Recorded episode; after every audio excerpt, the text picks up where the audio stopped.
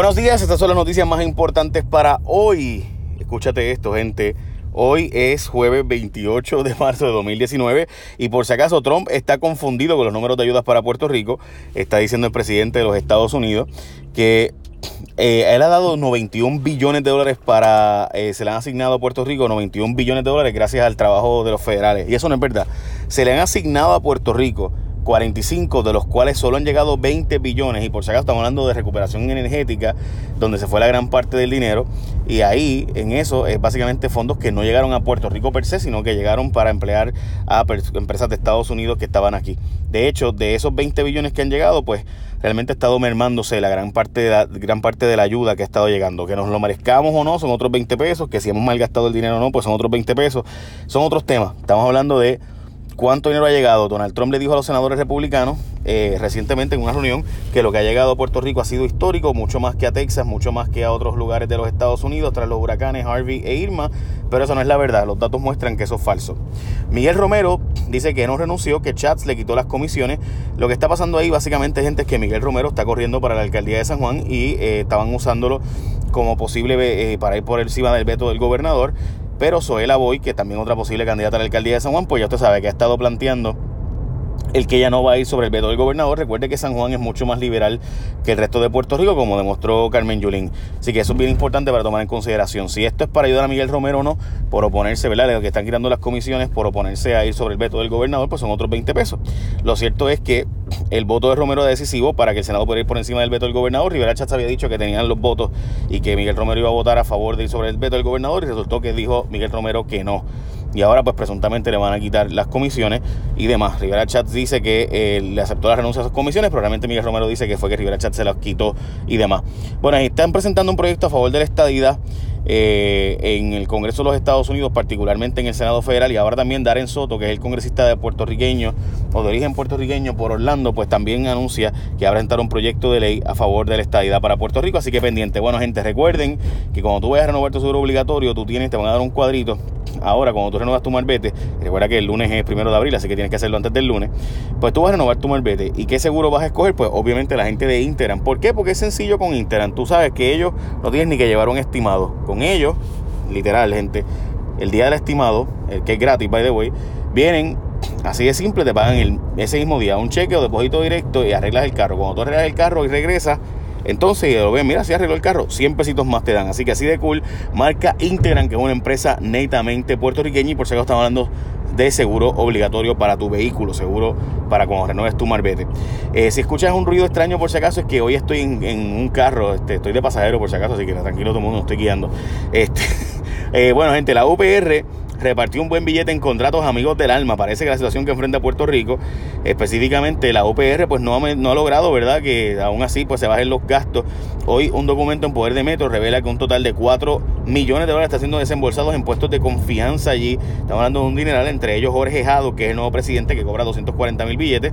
Pero se añaden además dos contratos que sobrepasan los 90 mil y uno de 120 mil dólares en la oficina del presidente. También un chofer identificado como Jason Maisonet, que es para Walter Alomar, el presidente de la Junta de Gobierno, está guisando con un contrato de 48 mil billetes y así por el estilo de la Universidad de Puerto Rico, que está ahora mismo bajo la posibilidad de perder su acreditación de la Middle States Commission on Higher Education, pero bueno, este, ya ustedes saben.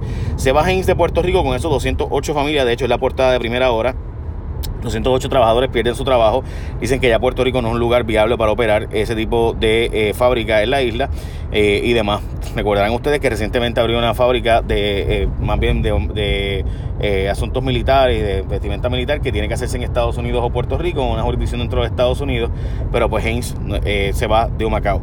La WIPR era la máquina de hacer dinero fácil, según dice el presidente de WIPR, como una fábrica de contratos. Estas fueron las palabras del actual presidente del canal del país, eh, que como ustedes saben es público, eh, y va a hacer una alianza supuestamente con el canal HITN, que emite la retransmisión local de algunos de sus programas. La alianza tiene como propósito refrescar la programación actual mientras logran el contenido al que WIPR aspira sacan del colegio estudiantes de colegio católico, eh, colegio, perdón, eh, iba a decir católico, de colegio privado, al estudiante que amenazó de muerte a sus compañeros con un arma de fuego. Como ustedes recuerdan, la Academia Wesleyana en Guaynabo informó que un joven que publicó un vídeo portando un arma y amenazando a compañeros de muerte fue expulsado de la institución fue en una reunión celebrada ayer miércoles que el colegio notificó a los progenitores del alumno de octavo grado la determinación. Él grabó un vídeo y ah, publicó aparentemente una lista con posibles eh, compañeros de clase a quienes él le interesaba hacer daño y estaba haciendo un vídeo con un rifle y demás. Alguna gente lo tomó a chiste y a relajo, pero obviamente en Estados Unidos usted sabe lo que ha pasado.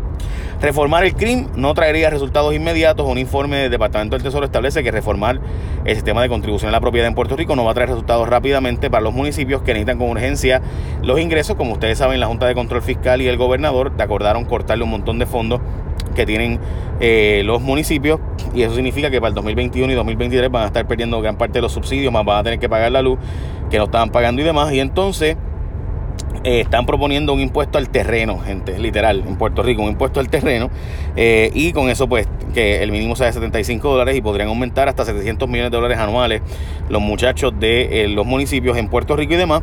Pero están buscando que se hagan cambios en el CRIM, por ejemplo, identificar y designar un líder a cargo de la reforma, iniciar un proceso de compromiso público, crear un equipo que fiscalice junto a Hacienda la efectividad de operación del CRIM, añadir y entrenar más personal técnico para el CRIM, para que los municipios puedan identificar propiedades no registradas, modificar la base de datos para que incluya valoraciones sometidas por las instituciones bancarias y otras. El informe hace énfasis, esto es del Tesoro de los Estados Unidos que hizo este informe, en que hace falta años para arreglar el revolú que hay de administración en el crimen. Un hombre ganó una demanda de 80 millones de dólares contra Monsanto. Esto fue un hombre de 70 años que demandó a Monsanto alegando, a Monsanto, perdón, alegando que utilizar el producto Roundup que esto es un herbicida, le había causado cáncer y ganó la demanda. Obviamente ahora hay que ver las apelaciones y demás. Telemundo está dedicando su 65 aniversario a Dagmar, así que hoy va a ser un día dedicado completamente a Dagmar. Hoy es el aniversario número 65 de la televisión en Puerto Rico. Hoy se cumplen mil días desde los últimos estados financieros auditados finales, que fueron los estados financieros del 2014. Creo que es un tema bien importante tocar esto y cómo fue que llegó a ser un tema tan importante los estados financieros auditados, que todo el mundo lo repetía, probablemente sin saber lo que era.